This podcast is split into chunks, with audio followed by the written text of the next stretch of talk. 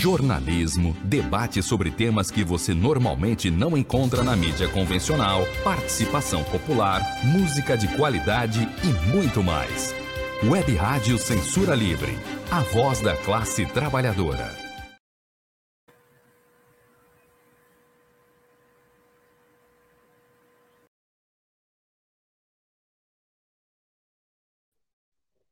Boa noite a todos. Mais uma vez aqui a gente está no ar aqui, trazendo o debate sobre 28 anos da chacina de Vigário Geral, né?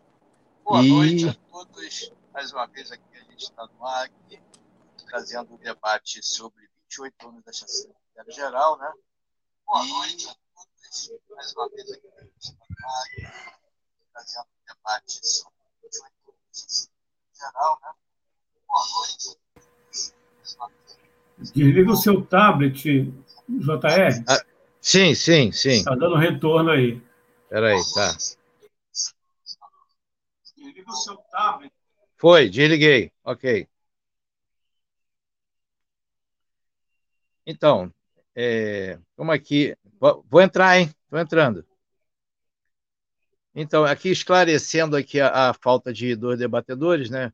João Tancredo teve problema de falecimento de, um, de uma irmã dele, e o nosso companheiro Zé Cláudio, é, o professor, ele está com problema pessoal lá com de, é, filho pequeno e tal, e, e alguns, é, algumas tarefas que ele teve que cumprir e não, não vai dar horário para entrar aqui no programa hoje.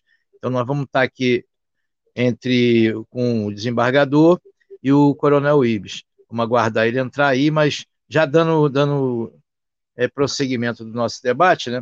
Nós estamos fazendo 28 anos da, da tragédia da chacina de Vigário Geral, onde a gente viu crescer todo o processo né, de, de é, aumento né, do, da organização das milícias no Rio de Janeiro e no Brasil. Né? E aí, a partir daí, é, toda a discussão que hoje se fala sobre o envolvimento dessa, desse tipo de, de organização paralela às forças é, oficiais que hoje estão na política e até possivelmente numa investigação no poder central. Então aí a gente vamos dando início nessa discussão e espero que a, a nossa contribuição ajude a, a processos mais de pesquisa nessa questão na academia, por exemplo, é, a gente viu o mesmo processo acontecer no Panamá e na Bolívia, né? agora, inclusive, com a prisão da, da presidente da Bolívia e tal, toda, toda uma crise na Bolívia, com a volta, com a eleição de um novo candidato e a, e a investigação do, do que houve na Bolívia. E no Panamá também está toda essa discussão.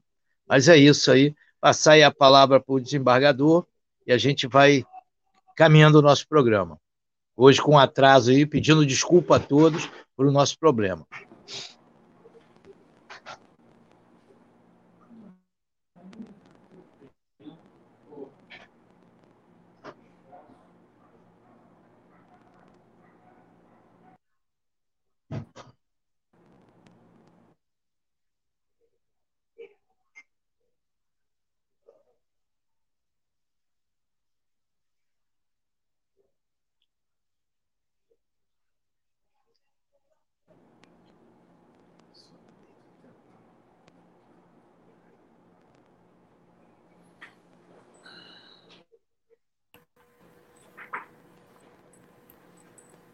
O Jota? Oi. Parece que ele caiu aí. Caiu a dele, né? É. Tá ouvindo, doutor José Munhões? Acho que ele não está ouvindo a gente, não. Doutor? É, hoje está complicado o nosso programa, hein? Podemos ir à gravação? Isso. Aí vamos soltar a gravação que o Zé Opa. Cláudio Falou? Então vamos soltar a gravação e depois, é, depois ele entra. Oi, eu tô ouvindo, tá meio chiado aí de vocês. Ah, tá. Não, então, a gente vai soltar a gravação que o Zé Cláudio fez, e aí a gente. Aí o senhor abre a, a discussão e eu entro. É, o senhor tenta, sai e volta novamente, doutor. Sair e voltar? Isso, rapidamente Isso. aí. Esse, sair, aí depois volta. Então, boa tarde. Quero agradecer aqui o convite do JR, da, de todos que estão aqui participando desse evento. Pedir desculpa por não poder estar a, a, online diretamente, sincronicamente com vocês. Nesse momento estou com algumas dificuldades é, de âmbito doméstico, de cuidados com um filho meu de dois anos de idade, muito pequeno, e e todas as outras atribuições que tem como professor e agora no final do semestre com vários trabalhos. Então tudo isso acumulado eh, tem dificultado minha participação às vezes direta. Eu estou aproveitando desse momento né, com maior facilidade para mim de, de falar para poder gravar esse vídeo e trazer aqui algumas reflexões sobre a atual situação que nós estamos vivendo no Rio de Janeiro, e que segue nessa linha histórica, né, desde a chacina de Vigário Geral, em 93, né, e então há 28 anos atrás, e que vai demarcando modificações importantes na atuação dos grupos de extermínio, nos grupos armados e agora mais precisamente nessa nova fase desses grupos de extermínio, que é essa fase miliciana a, principal mudança que eu vejo desde tá isso vem ocorrendo desde 2018, né, mas nos últimos anos, 2020, agora 2021, ficou muito acentuado isso. É que tudo aquilo que anteriormente existia de uma forma mais ah, informal, distante, uma forma mais, às vezes, pessoal, personalística, né? alguns indivíduos vinculados aos grupos de extermínio e à milícia. Tomavam decisões, eh, construíam ações e construíam trajetórias políticas a partir de negociações individuais, muitas vezes personalísticas, né? Em, nome, eh, em nome da segurança, da justiça, da proteção das pessoas, todo aquele discurso do bandido bom e bandido morto, né, que foi consolidado ao longo dessas décadas todas. Estou falando de cinco décadas, estou falando desde o final dos anos 60, tá? Vigário Geral, tudo bem, está colocado em 93, mas antes de Vigário Geral tem toda uma história dos matadores, grupos de extermínio e os cavalos corredores, que efetivamente foi o grupo que efetivou a chacina de Vigário Geral. Mas desde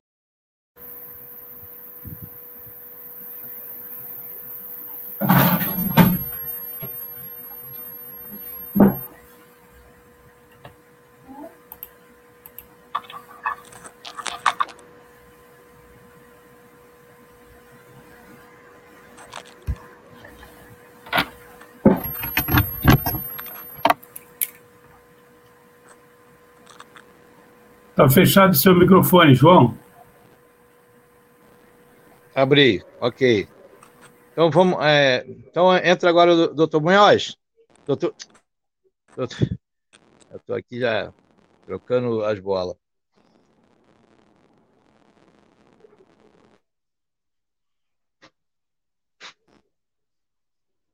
Oi, então entra o senhor, doutor. Não está caindo aí.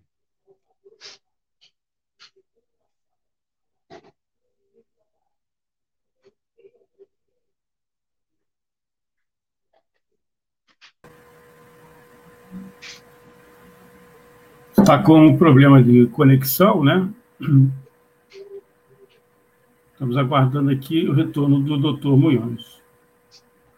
Teremos também, né, JR, a participação do coronel é, Ibis, não é isso? Isso, Ibis. Ele, ele, ele ia entrar agora, não sei se conseguiu aí. Ele já estava em outra gravação aí. Só nos ouve, doutor? Oi, tá, tá nos ouvindo, doutor?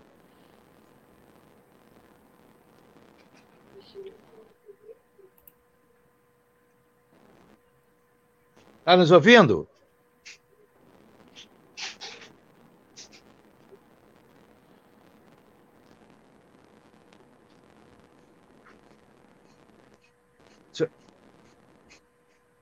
Acho que ele não está ouvindo a gente, JR.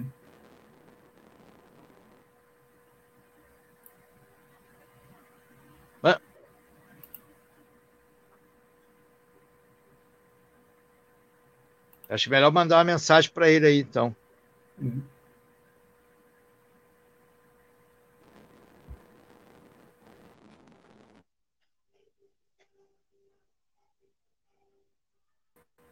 Vamos ao intervalo, aí daqui a pouco a gente volta, então. Sim, é, é o jeito, né? Não tem alternativa.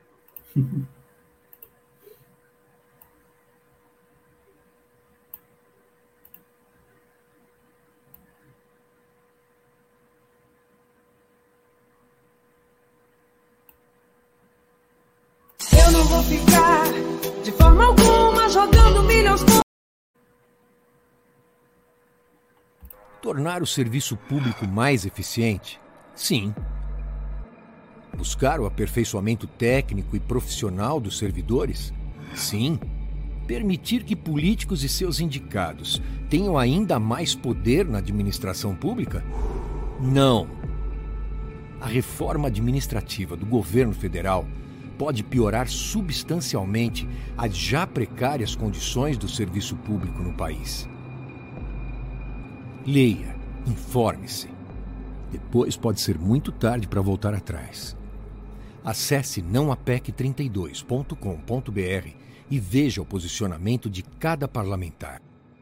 Reforma administrativa. Presente de grego para os brasileiros.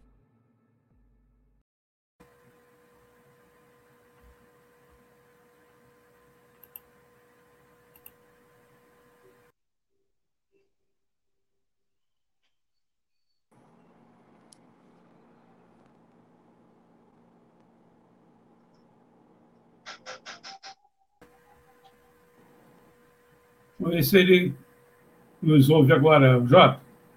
Oi, está me ouvindo, doutor? Oi, João. Agora ouvi.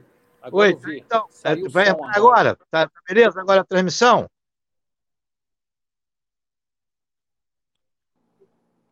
Eu, eu começo a falar, eu não sei, eu não estou conseguindo. Isso, isso. Entra, entra o senhor agora, se apresenta e entra agora para a gente poder dar continuidade.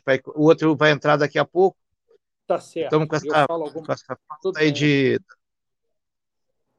Ok. Falou o José Cláudio agora, não foi? Isso, ele mandou uma mensagem e falou.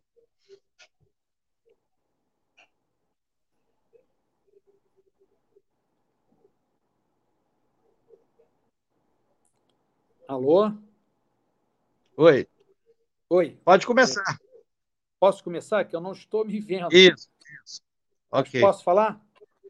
Pode falar, tá, tá liberado. Estou. É, quero desejar uma boa noite a todos. Mais uma vez ao José Ricardo e a todos os amigos é, de Vigário Geral e adjacência. Eu quero agradecer muito o convite de participar. Participar a cada ano, porque é um ato de resistência, tendo em vista é, é tudo isso que está acontecendo uh, em termos de 20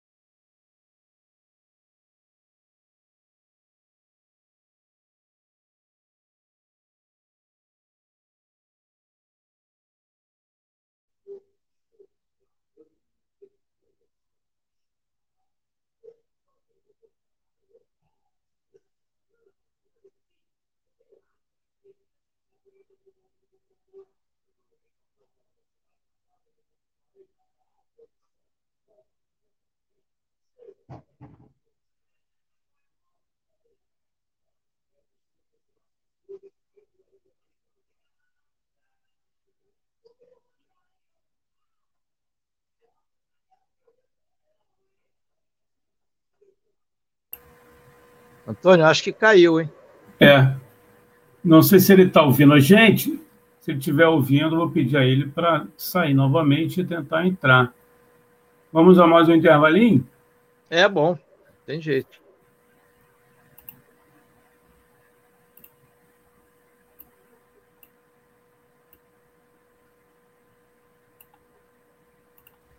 Para manter o projeto da Web Rádio Censura Livre de uma mídia alternativa, buscamos apoio financeiro mensal ou doações regulares dos ouvintes, de amigos e parceiros, já que não recebemos recursos de grandes empresas, políticos ou partidos. Seja um apoiador regular e ouça o agradecimento no ar durante as edições dos nossos programas. Sua ajuda é muito importante para nós. Enviamos prestação de contas mensal aos nossos apoiadores. Temos uma vaquinha virtual permanente. Anote o endereço virtual apoia.se barra CL Web Rádio. apoia.se barra CL Web Rádio. Saiba mais sobre a emissora no WhatsApp 21 96553 8908. Web Rádio Censura Livre. A voz da classe trabalhadora.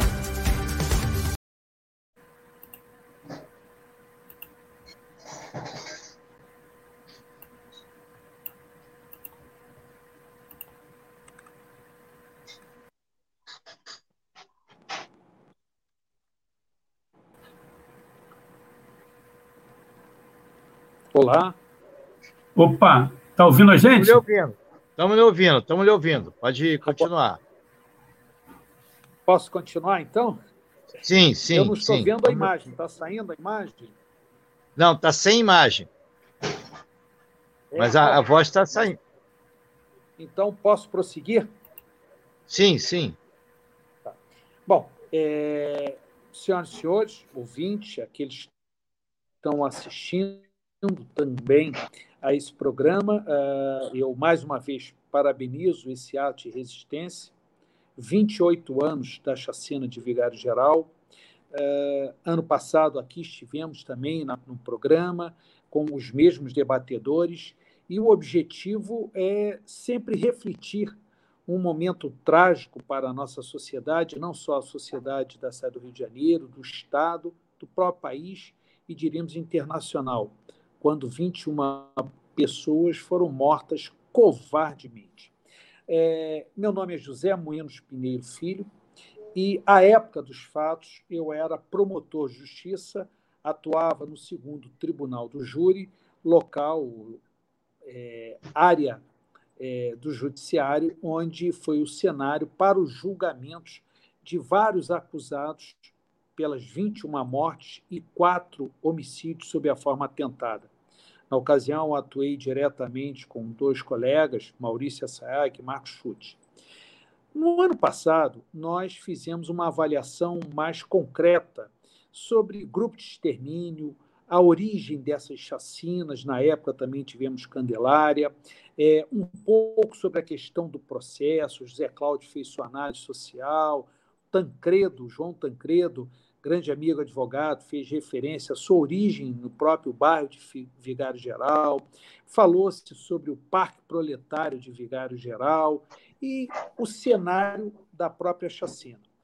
Este ano, quando estamos completando 28 anos, no dia 29 de agosto, eh, eu resolvi, uma vez convidado, e mais uma vez agradeço ao João Ricardo e todos os demais que lembraram do meu nome, para falar alguma coisa, eu entendi de trazer para os que estão nos assistindo uh, um histórico, alguns pontos que importam para se verificar que, apesar de toda a tragédia, toda a desgraça, todo o sofrimento, a chacina de Vigário Geral, e aqui eu somo também a chacina de Candelária, que ocorreu um mês e pouco antes, foi no dia 23 de julho de 1993, Vigário foi 29 de agosto de 1993, contribuíram com mudanças legislativas e até mesmo o reconhecimento público, moral pelo poder público, da necessidade de uma indenização. Então, eu resolvi pontuar hoje é, alguns aspectos, alguns, algumas leis né, é, ou projetos de lei que se transformaram em leis que modificaram, uh, de alguma maneira, e eu penso, para melhor, não só a apuração de fatos, não só como a proteção à testemunha, não só como o próprio reparo às pessoas que sofreram é, é, diretamente as consequências da chacina. É, também queria dizer que hoje eu estaria me permitindo fazer uma homenagem, é claro, a todos os familiares das vítimas, Iracilda, que preside a Associação de Vítimas de Vigário Geral, a todos que, é, de alguma maneira, não deixam essa história é, ser esquecida e que contribuem para minimizar é, cada vez mais as consequências desse fato. E eu gostaria, então, de, em nome de todos os familiares das vítimas e das vítimas sobreviventes, me dirigir ao saudoso, há um mês, Valdir Baiense. E eu vou dizer ao final porque ele tem é, diretamente é, é vinculado a uma situação que envolve um projeto de lei. Seu Valdir faleceu de câncer e ele era pai do Clodoaldo Baiense, que faleceu na chacina. Mas, antes de reafirmar minha homenagem na pessoa de Valdir Baiense a todos os familiares é, das vítimas da chacina, é, eu então vou pontuar que em 1994, então vejam, em 1993, no mês de julho, aconteceu a chacina da Candelária, também praticada por militares ou ex-militares, em que oito jovens foram mortos, chacinados no centro do Rio de Janeiro. Um mês e pouco após, no dia 29 de agosto de 93, chacina de Vigário Geral, da qual 21 pessoas morreram diretamente atingidas por militares, que eu sempre disse, marginais que por acaso eram ou serviam as fileiras militares. Havia também policiais civis, alcacoetes, enfim. Naquele ano, é, é, não se tinha nenhum programa de proteção à testemunha. E aí, o que aconteceu? Veio Candelária, em que as vítimas sobreviventes e principais testemunhas daquela chacina eram moradores de rua. Assim como, quando veio a chacina de Vigário Geral, logo se descobriu o grande informante, aquele que foi a principal testemunha dos fatos, o Ivan Custódio, também já falecido. E percebeu-se a necessidade de proteger-se testemunhas de crimes ou testemunhas que, de alguma maneira, poderiam colaborar, assim como as próprias vítimas sobreviventes, para a elucidação dos fatos. E aí, em razão da chacina da Candelária e em sequência da de Vigário Geral, o então chefe de Polícia Civil e que era vice-governador do Estado, Nilo Batista, é, criou a chamada Casa da Testemunha para abrigar os sobreviventes da Candelária e também criou-se um sistema próprio para proteger Ivan Custódio, a principal testemunha da chacina de Vigário Geral, que poderia contribuir para os esclarecimentos. Foi uma questão efêmera, mas a partir desses fatos, dessa criação de uma casa para abrigar, ainda que em caráter precário, testemunhas e sobreviventes vítimas de crimes praticados com envolvimento de policiais, civis ou militares, o Rio de Janeiro ficou na vanguarda e elaborou-se a Câmara Municipal do Rio em 1996, por iniciativa de Augusto Boal, vereador, presidente da Comissão de Direitos Humanos, é, a elaboração de um projeto de lei que eu participei, Cristina Leonardo participou, outros colegas do Ministério Público à época participaram, primeiro programa de proteção a testemunhas do município.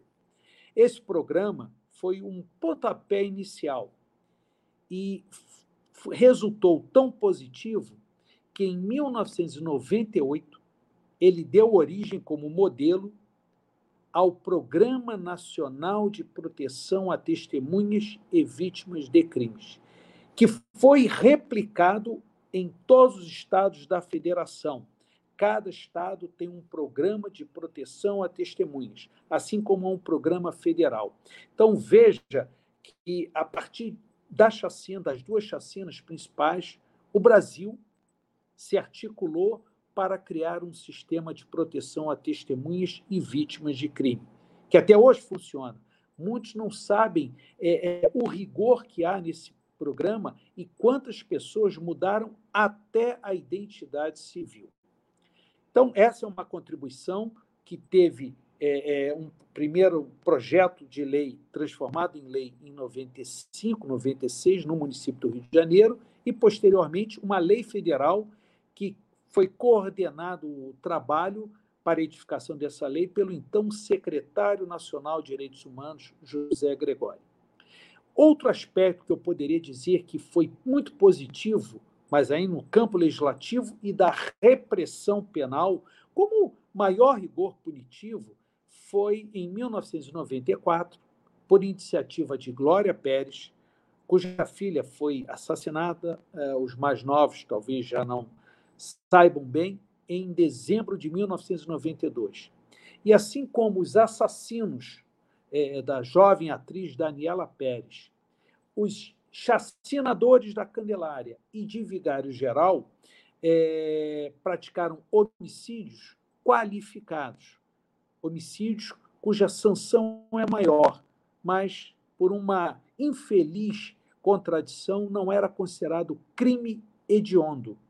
E foi através de um projeto de lei envolvendo os familiares de Vigário Geral, os familiares das vítimas da Candelária, as organizações sociais e principalmente Glória Pérez, que nós conseguimos redação de um projeto de lei do Ministério Público do Rio de Janeiro, é, incluindo entre o rol dos crimes hediondos o homicídio qualificado, para esclarecer aqueles que não são estudantes de direito, não são familiares com a área jurídica, com a área penal especificamente, que não sejam advogados, enfim, é, o, nós temos um sistema de progressão para quem é condenado.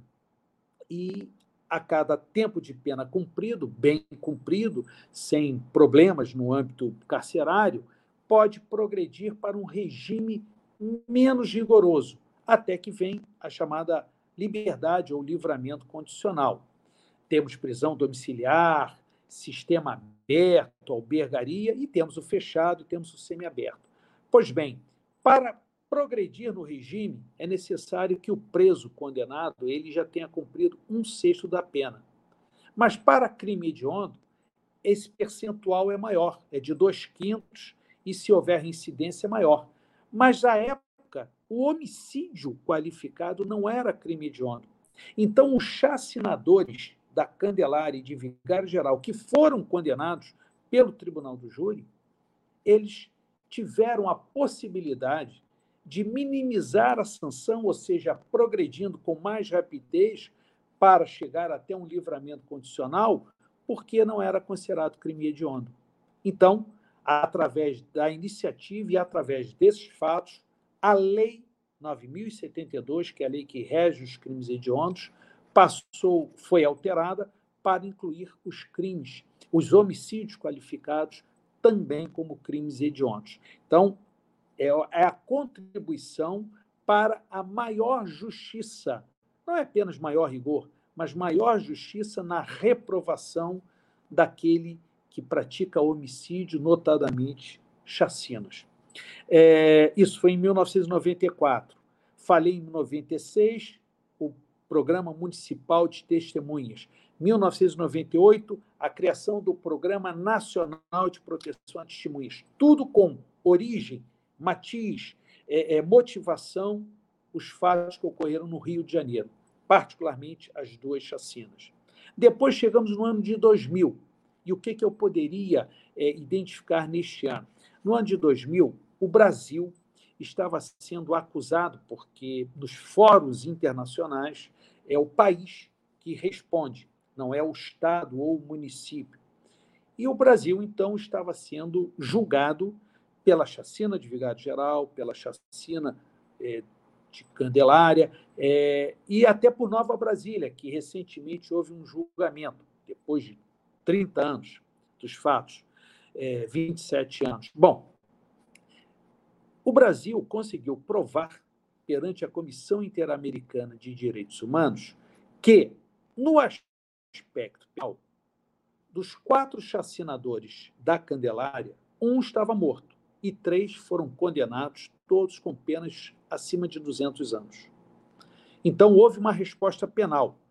Você condenar alguém, você não vai trazer de volta a vida da pessoa que foi assassinada, foi chacinada, mas você tenta retirar aquela pessoa por um mínimo de tempo, como reprovação, pelo mal que ela causou. Não apenas a vítima, que morreu, ou foi vítima de uma tentativa de homicídio, mas principalmente as consequências até para os familiares, aqueles que permanecem e vão carregar por toda a vida a sua dor, a sua tristeza. Pois bem, é... discutido no Fórum Internacional na Comissão Interamericana de Direitos Humanos. Na ocasião, inclusive, eu tive a honra de ser convidado pelo secretário nacional José Gregório para apresentar a defesa do Brasil nesses dois casos. O Brasil conseguiu ser absolvido na parte penal, mas estava sendo condenado, e isso teria consequências internacionais, notadamente econômicas, e no aspecto moral, a questão indenizatória porque a nossa lei não previa uma indenização quando o agente criminoso não estava em serviço. Então, o fato de serem militares ou muitos militares e até policiais civis envolvidos nas duas chacinas, eles não estavam em serviço, não usaram armamento oficial, não, não, não estavam fardados, enfim. Então, o poder público não era o responsável. Eles eram criminosos, mas não era o executivo é a administração pública que estaria diretamente envolvida. Isso não geraria, à época, nenhuma consequência para o poder público em termos indenizatórios. E João Tancredo, inclusive, defendeu é, vários familiares, ingressou com ações indenizatórias, enfim. Porém, houve uma espécie de acordo é, que nós aceitamos quando os julgadores na Comissão Interamericana, que pertence à OEA, Organização dos Estados Americanos, lá em Washington, nos diz o seguinte: olha, vocês provaram que não houve impunidade é, nesses dois fatos, chacina da Candelária e Vigário Geral. Não quer dizer que todos os chacinadores de Vigário foram condenados. Aliás, foi um número pequeno, mas houve condenação. E hoje não vamos falar do processo em si, isso falamos até é, na oportunidade no ano passado. Porém, veio o questionamento. Afinal de contas, se havia militares envolvidos que praticaram a chacina, eles aprenderam com o poder público a atirar, a estratégia, enfim, como é, é, se utilizar até dos bons ensinamentos para o mal, que foi o que aconteceu. Então há uma responsabilidade moral. E o Brasil teria que se responsabilizar por isso. Eu esclareci na ocasião, lá em Washington, que é, a nossa legislação não tinha essa previsão, mas que eu levaria ao governador. E, nesse ponto, deve ser reconhecido. É, eu, nós voltamos de, desse foro internacional, eu levei o assunto ao então governador Antony Garotinho e expliquei a ele: olha, o senhor, quer dizer, o Estado do Rio não tem nenhuma obrigação legal de pagar, mas entende-se que é uma obrigação moral e o governador, na época, em despacho comigo, eu chefiava o Ministério Público na ocasião, disse: e o que, que é possível? Eu disse: um projeto de lei criando uma forma de pensão, não indenização, mas pensão. E, na mesma hora, ele, ele determinou, pediu, solicitou que redigíssemos esse projeto. Eu, Maurício Assayag, Marcos Schutt, assim o fizemos, preparamos um projeto. Ele encaminhou à Assembleia Legislativa, a Comissão de Direitos Humanos da Assembleia foi maravilhosa. O presidente da época, então governador, é, depois governador, mas o então deputado Sérgio Cabral, deu urgência à tramitação do projeto e, em outubro de 2000, foi aprovado por lei, que vigora até hoje, uma pensão vitalícia, e eu digo vitalício porque houve uma ruptura, mas graças à atual Assembleia e o então deputado Marcelo Freixo, conseguimos alterar a lei para ficar fixo a expressão vitalício. E os familiares e os sobreviventes da chacina de Vigário Geral e de Candelária e outras chacinas que se sucederam até hoje recebem uma pensão vitalícia de três salários mínimos. Então, isso foi 2000. Depois nós tivemos uma alteração que é o protesto por novo júri, em 2008. O Código de Processo Penal foi alterado em 2008 para acabar com o que se chamava protesto por novo júri. Que, em resumo, eu vou dizer: quando alguém era julgado pelo júri e se a pena correspondente fosse igual ou superior a 20 anos, ele teria direito a um novo julgamento. Ainda que não houvesse nenhuma nulidade, nenhum vício, é, tivesse sido garantida a sua defesa, um julgamento sereno, equilibrado, claro, com os debates, bastava apenas ser superior a 20 anos, 20 ou mais anos, o réu tinha direito. Ora, os condenados de Vigário Geral pela chacina e os condenados pela chacina da Candelária, todos tiveram penas superiores a 200 anos. O primeiro réu, no caso de Vigário Geral, a ser julgado, teve uma pena de 449 anos. Porém, é, não tinham o direito ao protesto por novo júri. Por quê? Porque cada pena, ou melhor, tinham o direito pelo protesto. Então, eles foram submetidos, muitos, a dois julgamentos. Em alguns casos, a decisão foi revista, em outros, foi mantida. Mas vejam como a sociedade, nesse particular, vou chegar até nessa homenagem ao doutor ao senhor Valdir Baiense, que eu quero especialmente é, homenagear a todos os familiares das vítimas de Vigário Geral, é, porque é, é, é, aquilo que se chamava uma certa se adjetivar de uma aberração, porque não havia mais justificativa, porque num julgamento pelo júri, o fato do réu acusado de matar 21 pessoas, pegar uma sanção, receber uma sanção, ser condenado a 300, 400 anos, o que eu acho até pouco. Claro que ele não vai cumprir, a vida humana não tem esse tempo mas é o simbolismo, é a reprovação pela crueldade, pela maldade, por tudo que ele fez, ele teria direito a um novo júri. E isso aconteceu com vários réus condenados em Vigário Geral e também em Candelária. Então, a partir desses fatos, houve um projeto de lei motivado pela morte de uma jovem chamada Gabriela na estação num latrocínio que ocorreu na estação do metropolitano São Francisco Xavier, no Rio de Janeiro, em que os pais dela é, é, pediram a nós, do Ministério Público, também um projeto de lei similar àquele que foi proposto pela Glória Pérez, é, de iniciativa popular. E uma das propostas que nós fizemos foi acabar com o protesto por novo júri, que para nós era uma aberração, não mais se justificava, porque isso poderia se justificar a época do Império, quando se tinha pena de morte. Então, o imperador poderia, inclusive, determinar um novo julgamento. Mas o Brasil não tem pena de morte, pelo menos oficial, ou só em caso de época de guerra, a Constituição prevê. Então, não havendo a pena de morte, nem a pena perpétua, por que manter o instituto do protesto por novo júri? Então, conseguimos é, é, é, acabar com isso através de um projeto de iniciativa popular similar ao projeto Glória Pérez, que passou a se chamar Projeto Gabriela Sou da Paz, um movimento que reuniu mais de um milhão de assinaturas, e em 2008 o Congresso Nacional aprovou a proposta de se acabar com o protesto por novo júri. Bom, outra iniciativa é, resultante dessa tragédia, ou das tragédias que nós estamos nos referindo, foi a criação da Constituição do crime de milícia privada. Por quê? Na Constituição, é, na Constituição, no Código Penal e na legislação penal, nós temos vários crimes que são chamados crimes associativos, praticados por várias pessoas obrigatoriamente. O mais famoso era a antiga quadrilha ou bando, que hoje tem o nome de associação criminosa, que é pessoas se associarem, se organizarem para a prática de crimes. Mas não era propriamente a devida reprovação para grandes organizações criminosas.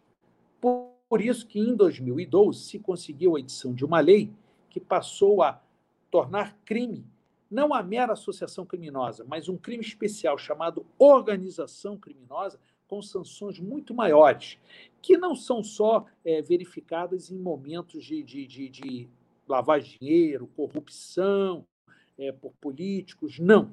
É, é, a organização criminosa ela tem várias razões de ser, mas foi um derivativo também em razão desse histórico que eu estou citando e que trouxe a mudança da lei. Mas o que eu acho mais importante, porque a organização criminosa é mais ampla, foi a criação, e aqui devemos muito ao trabalho do deputado Marcelo Freixo, à época, hoje deputado federal, que presidiu na nossa LERJ a CPI das milícias e ele conseguiu mostrar e permitiu ao Ministério Público oferecer várias denúncias a, não as meras associações criminosas, quadrilhas, mas muito mais que isso, organizações criminosas que hoje chamamos de milícia e que não tinha punição adequada, porque você punia pelo estelionato, pela extorsão, eventualmente por um homicídio, mas você não tinha uma sanção própria para esse crime. E, felizmente, conseguiu-se, em 2012, a alteração do Código Penal para punir, assim como se pune a associação criminosa, antiga quadrilha ou bando, a atual organização criminosa, punir a chamada constituição de milícia privada. E eu não preciso falar a, a, atuação da milícia, notadamente neste estado, mas um fenômeno que se expandiu para todo o Brasil. Então, em 2012, tivemos mais um resultado que eu diria positivo a partir das tragédias para mudanças na legislação. É, a chacina de Vigário Geral e da Candelária, que eu estou me referindo às duas, porque as duas, uma está a completar é, é daqui a dois dias 28 anos, e a outra completou em julho 28 anos, é, foram matérias, é, claro, da imprensa em geral, mas de documentários, de filmes, de programas televisivos. Houve um programa da TV Globo, que não existe mais, chamado Linha Direta, em que se reproduziu boa parte do ocorrido na, na chacina de Vigário Geral e também da Candelária.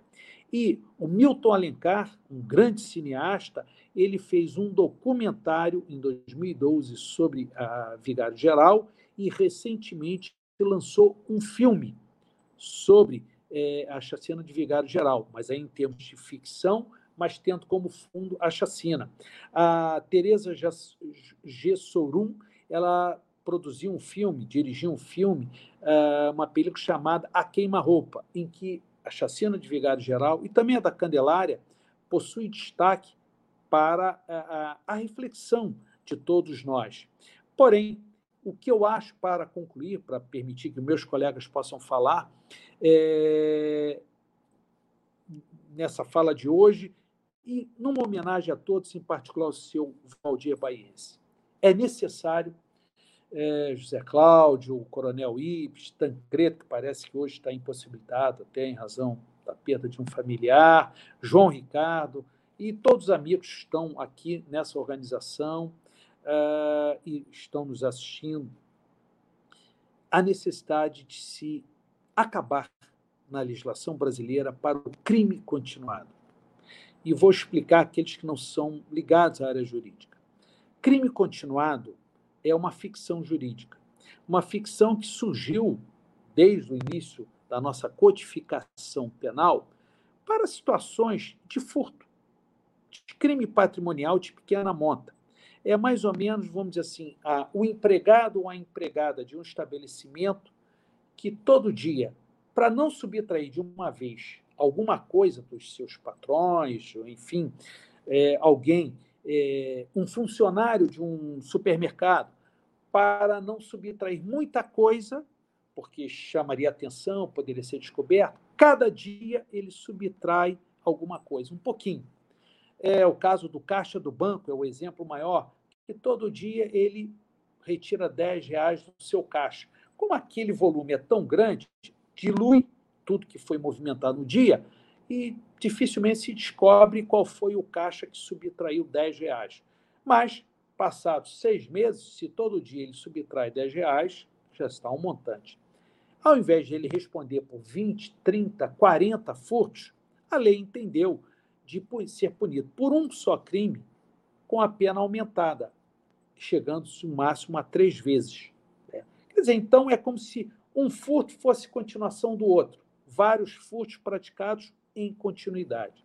Infelizmente, por causa de um caso do Rio de Janeiro, bem antes da chacina de Vigário Geral e da Candelária, é, foi o caso Van e Lu, que foi julgado também no segundo tribunal do júri, em 1977, em que uma mulher é, participou da morte de dois ex-namorados, num intervalo de 15 dias, foi, surgiu a tese do crime continuado para crimes com violência, que é o caso do homicídio.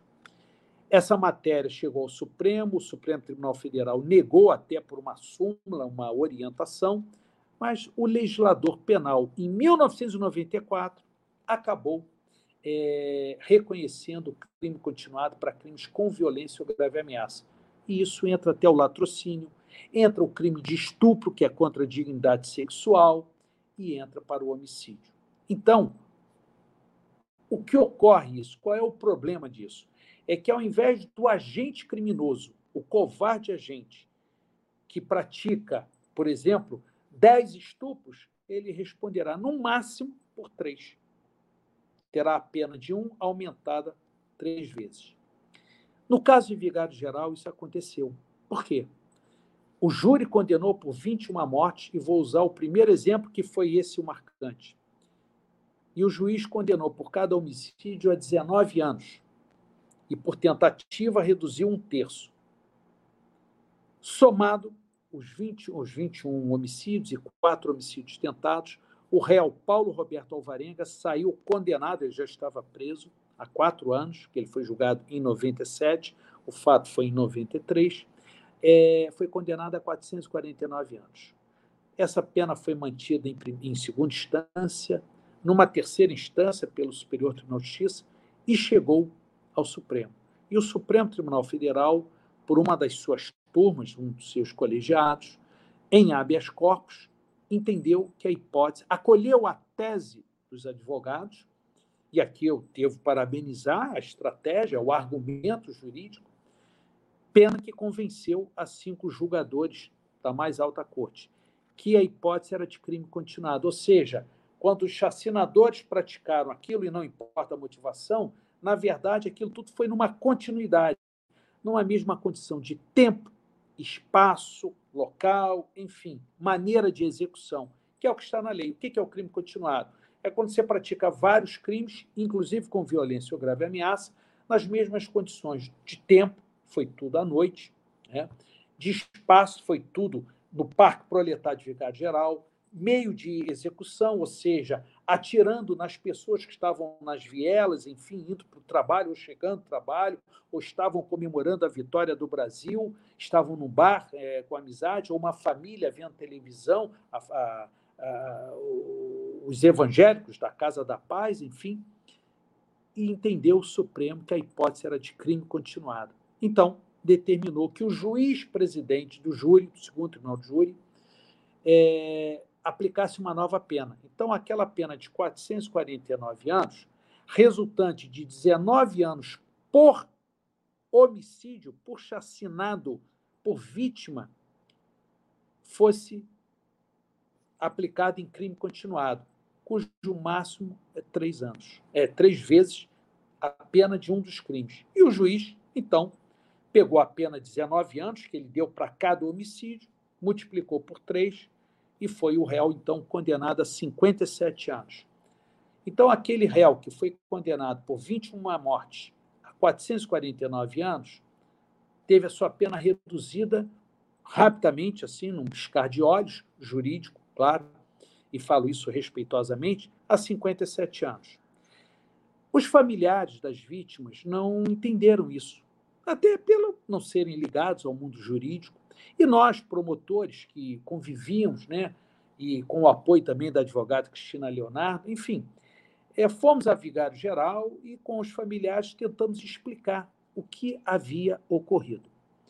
É, e aí fui eu o encarregado de explicar a todos os familiares que estavam nos ouvindo como é que aquele réu, que eles viram assistir o julgamento, sair condenado por 449 anos, por 21 mortes, de repente é condenado por três mortes e a 57 anos. E aí eu expliquei a eles, dentro possível, aquilo. E, na verdade, eu procurei resumir mais ou menos dizendo: olha, para a lei, na verdade, não são 21 homicídios. É uma pena, somos contra isso, mas foi um entendimento porque tem uma, uma norma legal que diz isso. É, então, ele só foi condenado, em termos objetivos, por três homicídios. E aí, o senhor Valdir Baiense, dentro da sua simplicidade, homem de caráter, homem sofrido, me fez a seguinte pergunta. Eles me chamavam de ou doutor Pinheiro ou doutor Moinhos, mas ele me chamava de doutor Pinheiro. Doutor Pinheiro, eu entendi o que o senhor falou, quer dizer, então, para vocês, homens da lei,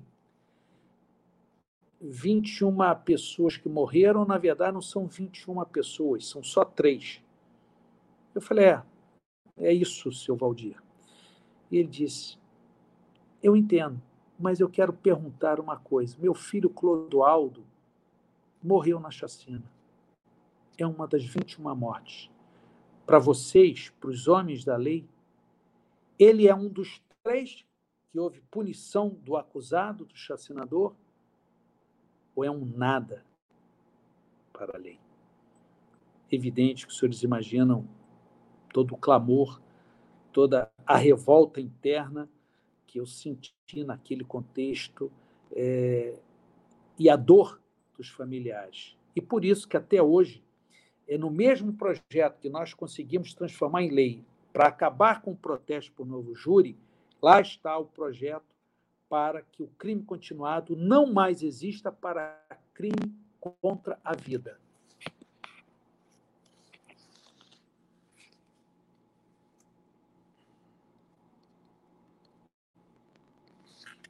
Não sei se estão me ouvindo ainda. É, e esse projeto ainda está em tramitação. Que Deus permita que ele seja transformado. Não porque vá trazer vidas de volta, mas pelo menos vai se permitir a valorização como ser humano de cada vítima. Obrigado mais uma vez. Fica aqui meu pranto de homenagem e de solidariedade sempre a todos os familiares, notadamente das vítimas de Vigário Geral. Obrigado.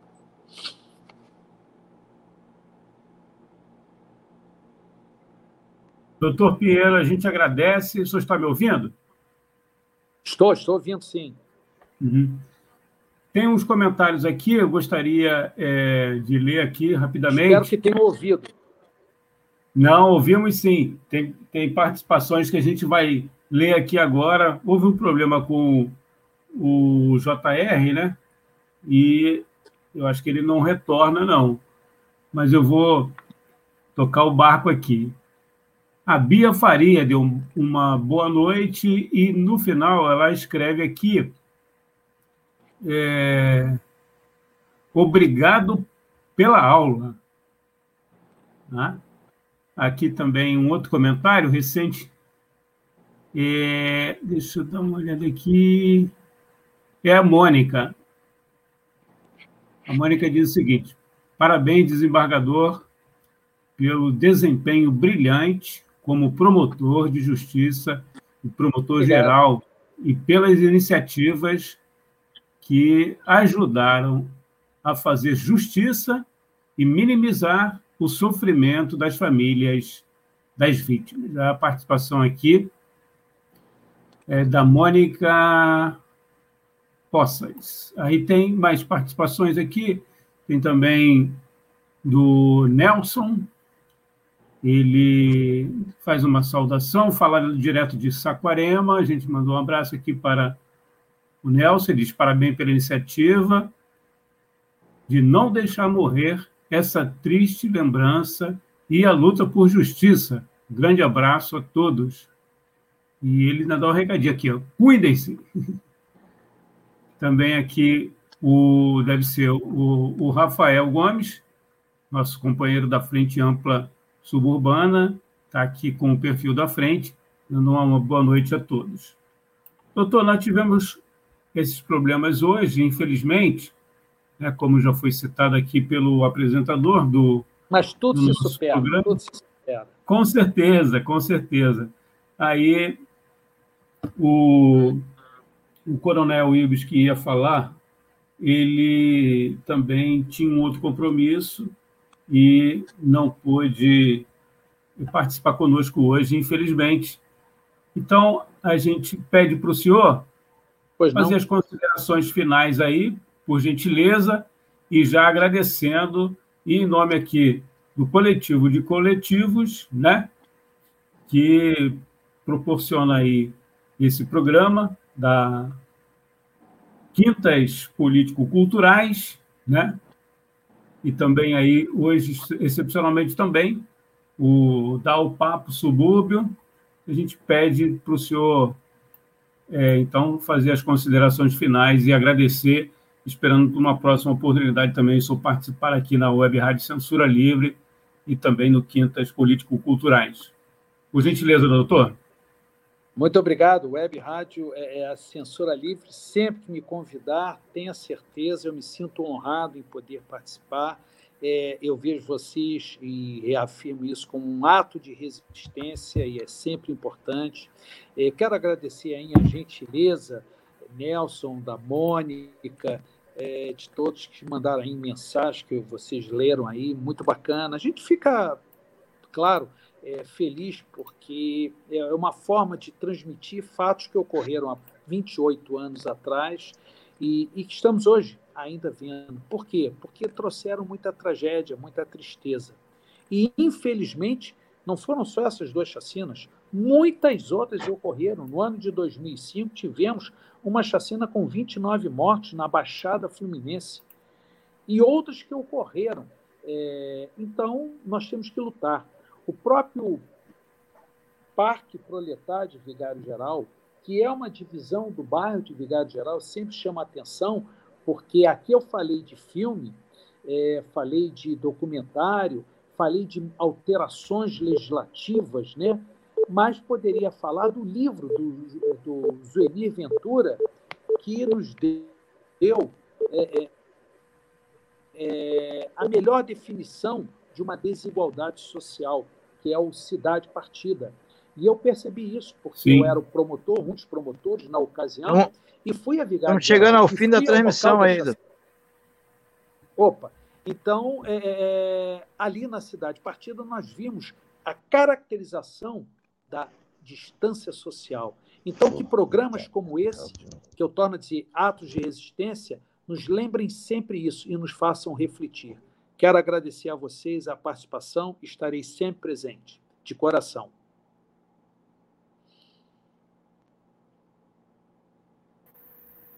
Jota.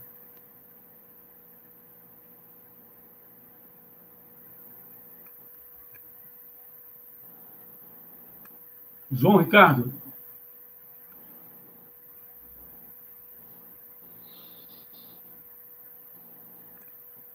O João Ricardo retornou, né? Tá, tá aqui, a gente está aguardando ele para encerrar o programa de hoje. Você que estava acompanhando aí o programa é, Quintas Político-Culturais, né? toda quinta-feira, a partir das seis e meia, aqui na Web Rádio Censura Livre. É, não foi possível ele retornar, doutor, muito obrigado aí pela sua participação. Eu quero é, E muito obrigado e até uma próxima oportunidade. Grande abraço. Lembrando que esse programa fica gravado, né? o Quintas Político-Culturais, e volta na próxima semana, e você pode, né, se for do seu interesse, se inscrever no canal da Web Rádio Censura Livre no Facebook, né, no YouTube, curtir o canal e também seguir aí a página da Frente Ampla Suburbana e também fazer contato. A gente vai deixar aqui nos comentários também o e-mail para você fazer contato aí com o coletivo de coletivos que, é, numa parceria com a Web Rádio Censura Livre, produz aí todas as quintas-feiras o Político Culturais aqui na Web Rádio Censura Livre, né, a voz da classe trabalhadora. A gente encerra o programa aqui, prometendo voltar na próxima semana. Antes, eu vou disponibilizar para vocês aí o e-mail para você fazer um contato aí com o coletivo de coletivos, né?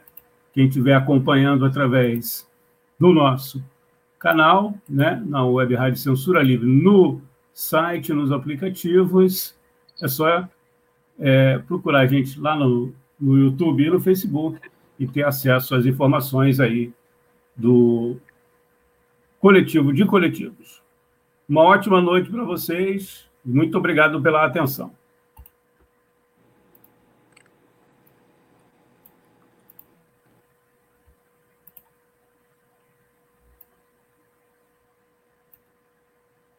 Jornalismo, debate sobre temas que você normalmente não encontra na mídia convencional, participação popular, música de qualidade e muito mais.